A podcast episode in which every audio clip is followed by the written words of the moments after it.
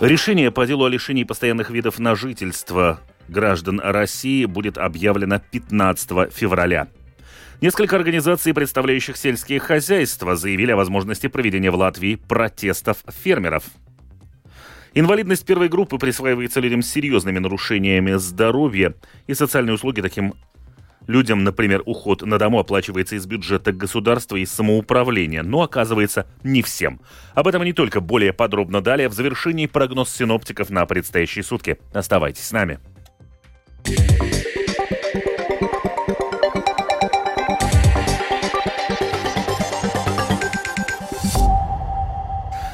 Решение по делу о лишении постоянных видов на жительство живущих в нашей стране граждан России, бывших граждан или не граждан Латвии, суд Сатверсмэ огласит 15 февраля в полдень. Сегодня суд провел по упомянутому делу четвертое по счету заседание. Иск в суд подала группа почти из 30 человек, граждан России. Они просят оценить, соответствуют ли принятые Сеймом поправки к закону об иммиграции Конституции. Для получения нового ВНЖ в нашей стране упомянутые лица должны подтвердить свое знание знания латышского языка. Несколько организаций, предоставляющих сельские хозяйства, в том числе земледельцев, заявили о возможности проведения в Латвии протестов, аналогично тому, что происходит сейчас в других странах Европы. Причины разные. Фермерские организации отмечают, что недовольство в секторе сохраняется, но решение проблем происходит непростительно медленно. Председатель правления Совета сотрудничества сельскохозяйственных организаций Гунтис Гутманис заявил, что недовольство вызвано многими факторами. То, что в этом году для нас является существенным, то, зачем мы будем следить, правительство пообещало в первом полугодии решить, какой будет налоговая политика в 2025 году, какие произойдут изменения. Нас интересует ситуация в Германии, где немецкое правительство заявило, что оно хочет снизить поддержку для крестьян за счет акцизного налога. Все эти вопросы однозначно появятся в повестке дня и нашего нынешнего правительства. Если по какому-то из этих вопросов крестьян не услышат, не послушают, не возьмут во внимание, я вам точно могу сказать, что на следующий день земледельцы будут на улицах со всей своей техникой. Ситуация такова, что вдобавок к предыдущему невероятно тяжелому году, каждая мелочь, которую забирают у крестьян, угрожает их существованию. И это то, чего мы допустить не можем. И крестьяне будут готовы тут же выйти на улицы. Кроме того, Латвия могла бы запретить импорт зерна из России и Белоруссии, поощрять аналогичные решения в других странах региона. Такого мнения придерживается оппозиционное национальное объединение, а оценить подготовленный законопроект готовы представители правящей коалиции Сейма. В то же время это не повлияет на движение зерна транзитом для помощи странам, не входящим в Евросоюз. Один из подателей законопроекта, депутат Янис Грасбергс от Нацблока, рассказывает об основной идее законопроекта. Šis likuma projekts paredz tieši importa aizliegumu, jo tas, ko. В этом законопроекте предусмотрен запрет на импорт, потому что я слышу от зерновых кооперативов, которые также экспортируют латвийское зерно, что партнеры по сотрудничеству уже купили российское зерно на рынке. Вот и получается, что мы с одной стороны поддерживаем Украину, а с другой стороны, как Евросоюз, даем деньги России, покупая это зерно. Додам naudu, ну, Krievijai, pērkot šos te graudus. Инвалидность первой группы присваивается людям с серьезными нарушениями здоровья, вызывающими существенные ограничения в повседневной жизни человека. Социальные услуги таким людям, например, уход на дому, оплачиваются из бюджета государства и самоуправлений, но, как оказывается, не всем. Подкомиссия Сейма по снижению неравенства сегодня обсуждала вопрос софинансирования социальных услуг со стороны людей с инвалидностью, если они трудоустроены. Подробнее об этом в сюжете Михаила Никулкина. Часть людей, несмотря на тяжелые нарушения здоровья, может и хочет работать и самостоятельно зарабатывать деньги.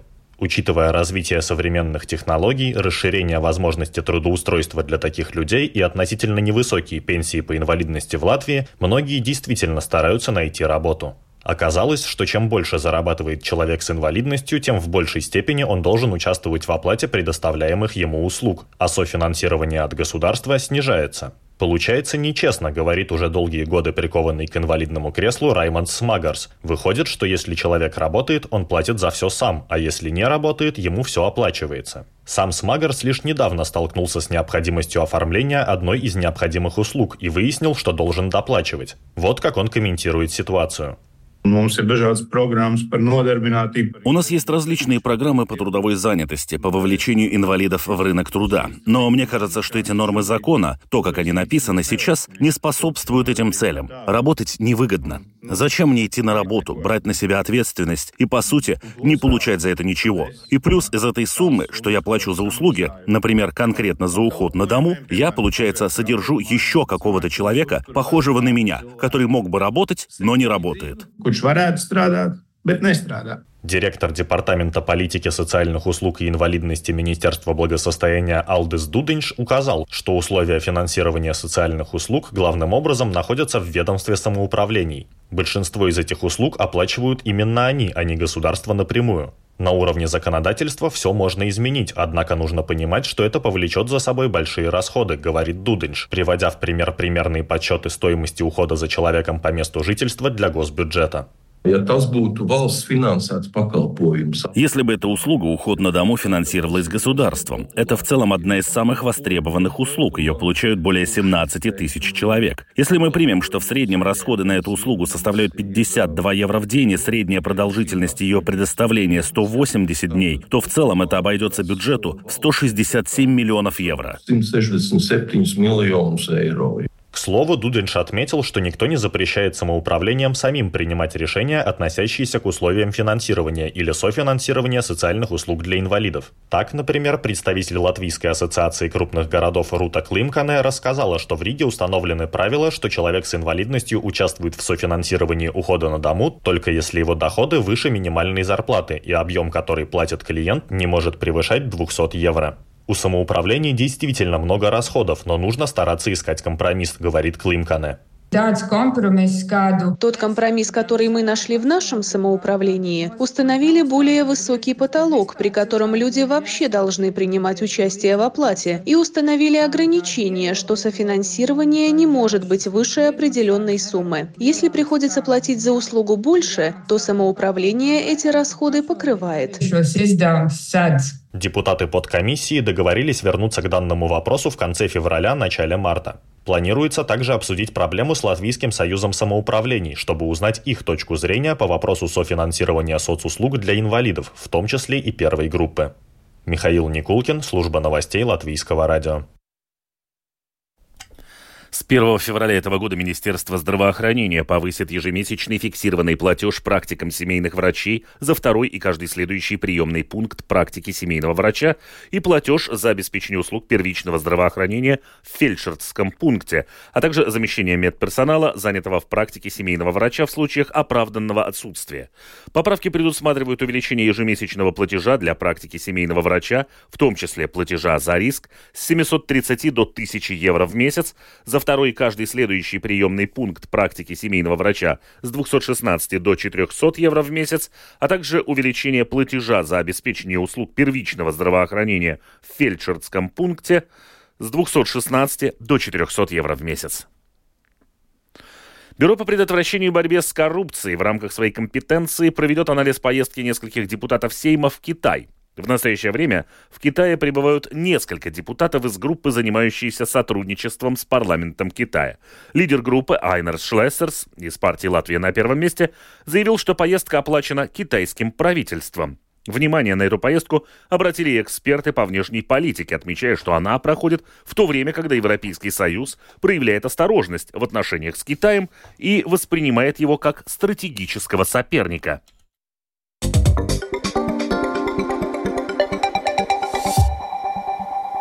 Изготавливать дроны для армии на дому. С таким предложением к жителям Украины обратился министр трансформации. Насколько это реально и насколько дееспособными получаются домашние дроны, расскажет спецкорреспондент Оксана Пугачева. Украинцам предложили собирать в домашних условиях дроны для украинской армии. Это можно сделать в рамках национального проекта «Народный дрон» от Виктори Дронес, Фонда технологической помощи, где каждого желающего могут научить создавать ФПВ-дроны. Об этом на своей странице в Facebook сообщил министр цифровой трансформации Михаил Федоров. Во время обучения вы получите доступ к лекциям, перечень компонентов и must-have инструментов и материалов, которые нужно приобрести, а также доступ к сообществу инженеров, где можно советоваться и задавать вопросы. Конец цитаты. Готовый ФПВ-дрон после прохождения курса нужно отправить инструкторам Виктори Дронес. После этого беспилотник проходит проверку качества сборки и испытания с тяжестью. Если тест успешный, дрон передадут военным. Вооруженные силы Украины постоянно нуждаются в дронах. И хотя некоторых дронов уже слишком много, именно Именно ФПВ-дрон в дефиците, подчеркивает Федоров. Есть постоянная потребность в дронах у сил обороны, вооруженных силах, силах территориальной обороны требуется больше миллиона. У нас по некоторым категориям остаток дронов довольно большой. Однако это не FPV, потому что FPV нужно еще больше. Некоторые украинцы уже изготавливают дроны в домашних условиях. Один из них – Александр Кучков из Житомира. Он сделал уже 10 ФПВ-дронов. Это полностью дееспособные аппараты, говорит Александр. После обучения сделал первый дрон. Облетали его. Он очень крепкий. При падении со 100 метров он остался целым и сразу же взлетел. Дрон может летать на расстоянии 8 километров, передавать видео. Вес, который он может нести на себе, 1 килограмм 200 грамм. 1,2 килограмма. Комплектующие дрона приобретаются на волонтерские деньги. Участники курса уже передали военным более 100 беспилотников. Оксана Пугачева, специальный украинский корреспондент службы новостей Латвийского радио. В Эстонии завершился проект развития контролируемой зоны аэропорта Таллина. Это крупнейший инфраструктурный проект Таллинского аэропорта за последние десятилетия. Объем инвестиций составил почти 74 миллиона евро. Проект признан улучшить безопасность полетов, пропускную способность аэропорта и состояние окружающей среды. О том, как развивается Таллинский аэропорт, расскажет Рустам Шукуров.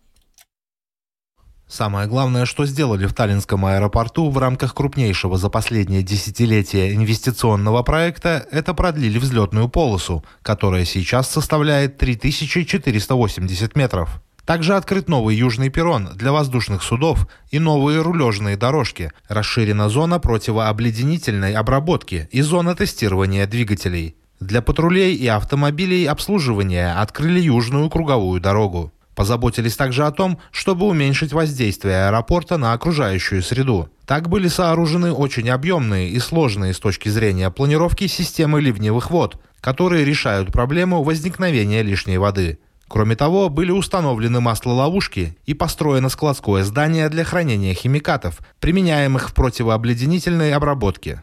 Почти половину стоимости 74-миллионного проекта по развитию аэропорта Таллина, который осуществлялся с 2012 года, оплатили из Европейского фонда сплоченности. Фонд выделил 35 миллионов евро на проект.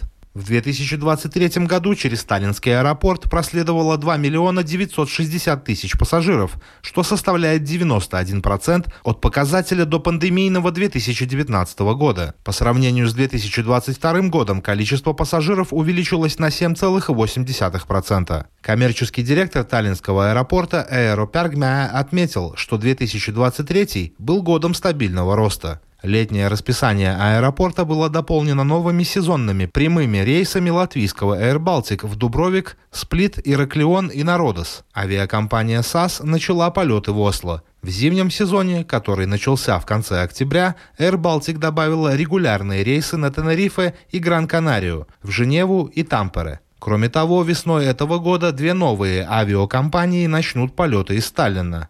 Трансавиа Франц с начала апреля начнет летать в Париж дважды в неделю, и немецкая авиакомпания Eurowings с конца марта будет предлагать прямые рейсы в Прагу до четырех раз в неделю. Вот что в эфире эстонского общественного телеканала ЕТВ+, рассказал коммерческий директор Таллинского аэропорта Эро Пергмеа. С Eurowings, я думаю, мы говорили почти 10 лет.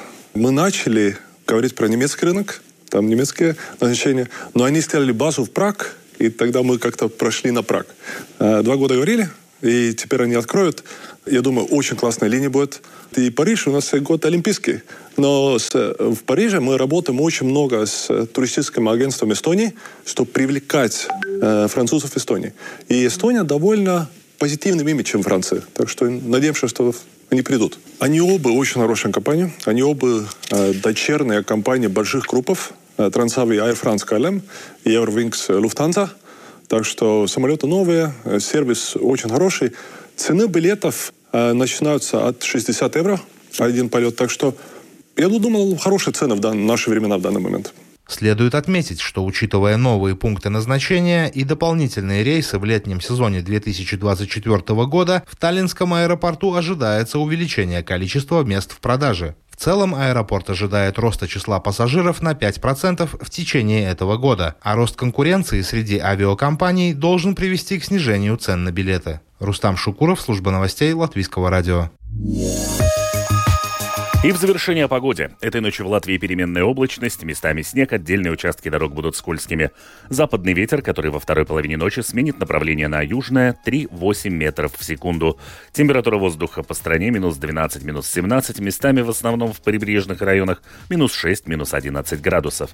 Завтра в Латвии небольшая облачность, начиная с середины дня пасмурно, без осадков, отдельные участки дорог будут скользкими. Южный юго-восточный ветер 5-10, в прибрежных районах порывами до 15 метров в секунду секунду. Температура воздуха по стране минус 6, минус 11, в западных районах минус 3, минус 6 градусов. В Риге переменная облачность, ночью снег, днем без осадков, дороги и тротуары будут скользкими. Западный ветер, который во второй половине ночи сменит направление на южное и будет дуть со скоростью 4-9 метров в секунду. Во второй половине дня порывами до 15 метров в секунду. Температура воздуха ночью в столице минус 11, минус 13, днем минус 6, минус 7 градусов. Медицинский тип погоды второй, благоприятный.